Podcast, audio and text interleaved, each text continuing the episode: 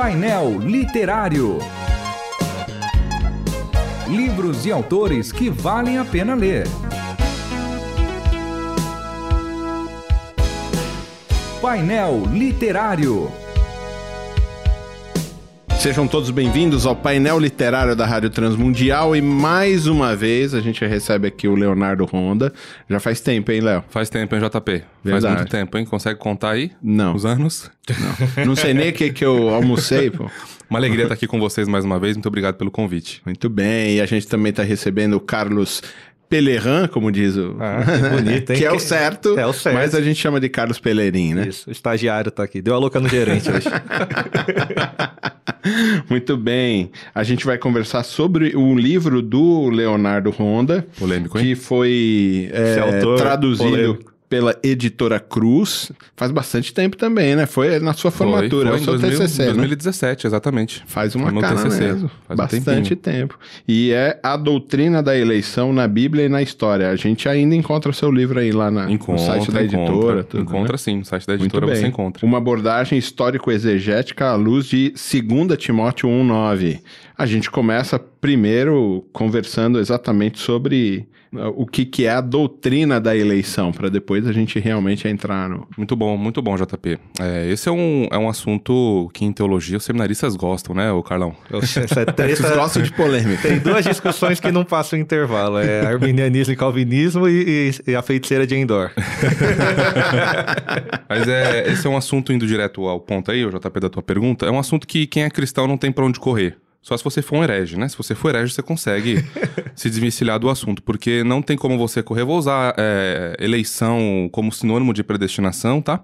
Aqui, apesar de no livro fazer algumas distinções, mas o ponto é ah, que, independente de como se leia, seja você, como o Carlos falou, né? Um reformado, um calvinista, arminiano, luterano, ou anglicano, ou seja lá de qual ordem cristã você você pertença, você precisa lidar com a doutrina da, da eleição ou da predestinação. O que muda é a forma como se lê, né? Porque eu tô- por que eu tô comentando isso? Porque eu, no início, eu, eu, no seminário, né, eu corria desse assunto. Eu não queria lidar com esse assunto de jeito nenhum. Então, eu corria de algumas passagens bíblicas, porque esse era um assunto que eu não, não tinha o mínimo interesse em me preocupar e, e responder e tudo mais. Só que eu comecei a ver que era um assunto bíblico, né?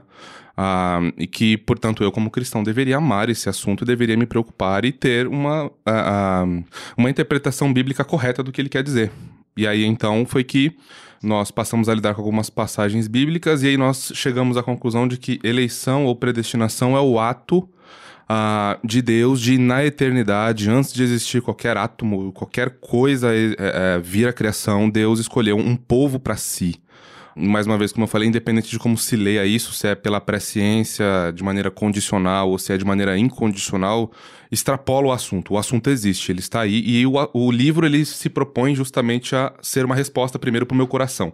A partir desse livro, dessa pesquisa que eu fiz, não é? Ah, eu então tive substância para responder como que eu cria sobre isso e como que poderia ensinar sobre isso. Então o livro ele não é, digamos assim, é, apesar de ser introdutório, né? Você vê que ele é fininho, ele Sim. não, não chega a ter 300, sim. 200 páginas. Então ele se propõe a, a- fazer alguns movimentos. Primeiro, É a sua pesquisa de conclusão de é, curso. pesquisa de conclusão de curso. Então ele parte de um texto bíblico, que é de 2 Timóteo 1,9, o parágrafo ele vai de 6 ao 10, se não me falha a memória. Então eu me propus ah, lidar sobre esse assunto de maneira contextual, na carta de, de 1 e 2 Timóteo. 2 Timóteo especificamente, mas como acaba falando de 2 Timóteo, a gente tem que fazer um panorama, né? Das cartas pastorais, e aí então depois a gente afunila um pouquinho para os versos 6 a 10, que o versículo 9 e 10 principalmente tratam do assunto. Ah, depois a gente passa rapidamente, faz um voo, né? Na história da igreja. É um capítulo, foi o capítulo que eu mais gostei de escrever, apesar é, dos apesares, sabe? Ver como que, por exemplo, os pais da igreja, desde o segundo século, né? Aquela geração pós-apostólica, período medieval, ah, como que, que o assunto foi interpretado e lido ao longo da história da igreja foi muito interessante, muito gostoso de ver. Apesar de eu ter é, deixado de fora algum- algumas personagens aqui, né? Assim, você tem do segundo século até pré-reformador. Você tem aqui, né? Esse, eu tentei cobrir esse período aqui para você ver como que o assunto foi muito debatido, muito discutido. E é interessante. É, eu imagino que é, o ouvinte que nos escuta, seja ele de qual vertente for, ah, eu imagino que ele tem muito, muito a, a- a se deleitar em Deus, em como a, a, a, história da interpretação bíblica se deu sobre esse assunto. Pelo menos nesse período aqui, né? Senão a gente ia ter que fazer uma tese de doutorado num, num trabalho de conclusão de curso. Aí, mas aí foi. E o Itamir, né? O professor Itamir foi quem me orientou, então ele sempre me ficava me colocando o pé no chão, senão a gente não ia terminar o trabalho nunca, né? É. O, o- vai do, ver- do capítulo, do versículo 6 até o 10, né? O Isso. parágrafo. Perfeito. Ah, e ele começa falando sobre por essa razão, né? É aí que ele começa. E o 11, ah, vai até o 11, perdão. E depois o 12, de novo, ele fala por essa razão. Uhum. Inclusive com o Timóteo, a discussão é sempre essa, né? Sim. Ele sempre está explicando alguma coisa, falando, ah, eles fazem assim, mas você faz dessa maneira. E ele vai argumentando. Mas o texto aí, ele não fala sobre a, a firmeza e a constância das pessoas dentro do ministério, Uhum, uhum. dentro da vocação, porque parece que o texto está falando da vocação, Sim, não sim. necessariamente de- no contexto geral, né? Sim. Eu queria que você fizesse essa, exatamente, porque se é um, um elemento exegético, Uhum. quais são os elementos exegéticos que você apresenta no livro que exatamente te dão embasamento para falar, ah, esse texto está Ah, falando boa. sobre a eleição. Boa, boa. Né? Ou você só faz esse recorte junta com outros textos e ideias, como textos prova, ou, ou sim, você entende que o contexto geral dessa passagem, do 1 até o final Uhum. do capítulo, ele está falando sobre isso. Então, antes de da gente. A gente faz esse movimento de teologia sistemática, mas ele é posterior ao, ao de teologia bíblica, né? Então, primeiro a gente faz a exegese do texto todo. Sim. A gente apresenta uma tradução própria nossa do texto. ah, e aí, então depois a gente lida com expressão por expressão, sintaxe do texto, etc. Mas o, o versículo 9, que é o coração ah, de toda a questão, ele diz assim: ó, que nos salvou. É? Então você tem que. A, a gente considera assim um aspecto da vocação ministerial de Timóteo, mas a, a- a gente também concorda que é, é uma lástima e é um movimento completamente trágico quando alguém sobe ao santo degrau do ministério não sendo salvo, né? E a gente vê que, infelizmente, isso acaba acontecendo por aí. Ah, mas então, o ponto todo aqui é que nos salvou e nos chamou com uma santa vocação, não segundo as nossas obras, mas conforme a sua própria determinação e graça. E aqui vem, então, digamos, o- o- o é, aquela expressãozinha que nos remete ao que aconteceu, não é? Porque de- Deus está fazendo isso por qual razão? E aí a razão é que nos foi dada em Cristo Jesus antes dos tempos eternos. Eu li aqui na Almeida Revista Atualizada. Então, aquilo que acontece nesse âmbito de e nesse contexto de salvação, ah, ele acontece por livre e determinação de alguém Divino. divina. Então, a, a gente tem diversos passivos divinos, inclusive, Sim. aqui nessa sessão, né? Sim. que mostram pra nós. É, tô tentando ao máximo não, não, não, não trazer a minha opinião, né? Pra que o leitor não me reprove. Pura e simplesmente por me reprovar. Falar, não, esse cara segue essa linha, então nem vou, nem, nem vou comprar o livro, vou gastar meu dinheiro com isso, nada. Esse review aí já, já me Não, mas é ajudou muito, importante né? que, que a gente também saiba, como o autor, é, é um privilégio poder ter o autor do livro. Esse é o Ah, lance. sim, sim. Porque muitas vezes a gente fala de outros autores, então a gente Perfeito. discute a ideia do cara, tá, mas é a Uhum. ideia do cara. Uhum. Aqui não, privilégio. A gente tá com o autor do livro. Então, assim, ok. é, quais são os elementos que estão lá que apontam para você? Então, você falou, ah, desde os tempos eternos. Uhum, uhum. Então, sempre isso era é ponto pacífico. Ponto pacífico. Ele, desde antes de você existir, ele já fez desde a fundação do mundo. E aí, se você vai para um texto que é correlato a esse, que é Tito, você vai ver que Tito ele traz um aspecto de promessa, né?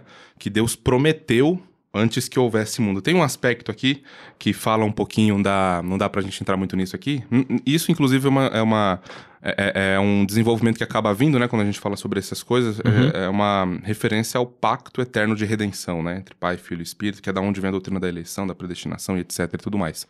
É, mas esse ponto de, do versículo 9, apesar, assim, da gente considerar toda, né, todo, todo o escopo aí, como você falou, do 6 ao 11, o versículo 9, quando a gente vai olhando... a- porque essa razão é que Paulo está, em toda a carta, incentivando Timóteo por conta dos falsos mestres que estavam em Éfeso, causando problema na igreja, etc, etc.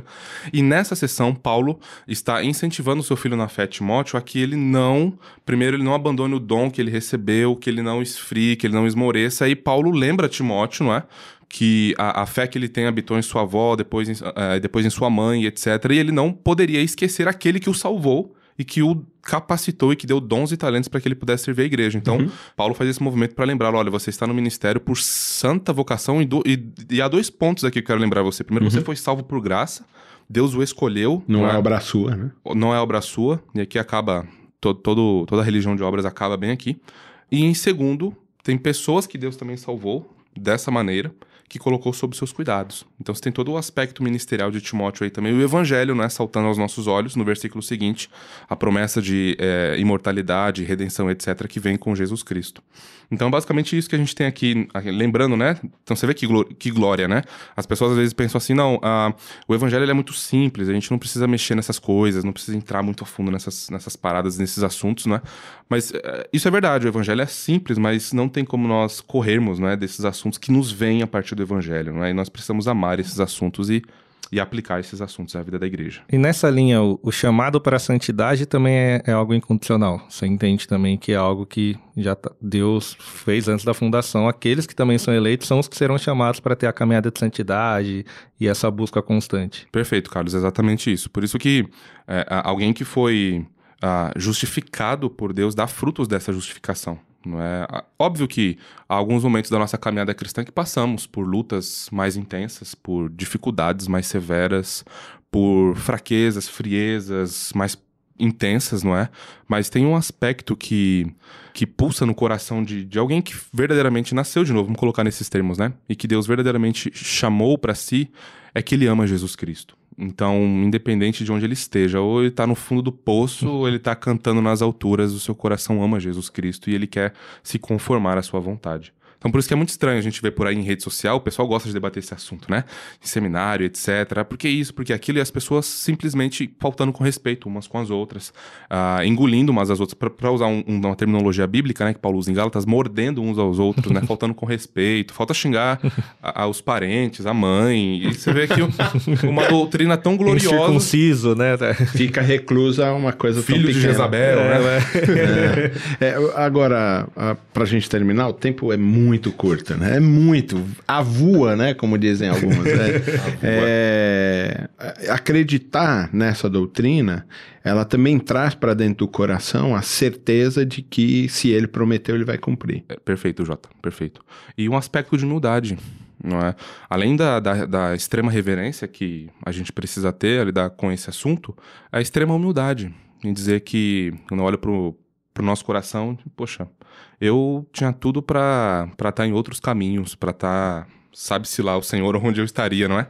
Mas ele, por graça e por misericórdia, amou um desgraçado como eu, né? Amou um pecador como eu. Então isso faz com que eu olhe para o Senhor com... desgraçado. A, é, é bem isso, né?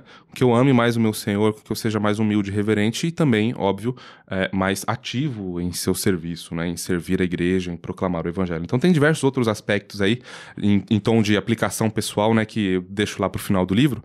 E, e, é isso. Muito bem. A gente falou aqui sobre o livro A Doutrina da Eleição na Bíblia e na História, publicado pela editora Cruz. E a gente entrevistou o autor Leonardo Ronda. Léo, muito obrigado por estar aqui com a gente mais uma vez. E a gente vai fazer outros livros aí nessa série agora junto com você. Excelente. Obrigado. Valeu, Jota. Valeu, Carlos. Deus abençoe. Um abraço. Você ouviu Painel Literário. Produção e apresentação: João Paulo Gouveia. Realização: Transmundial.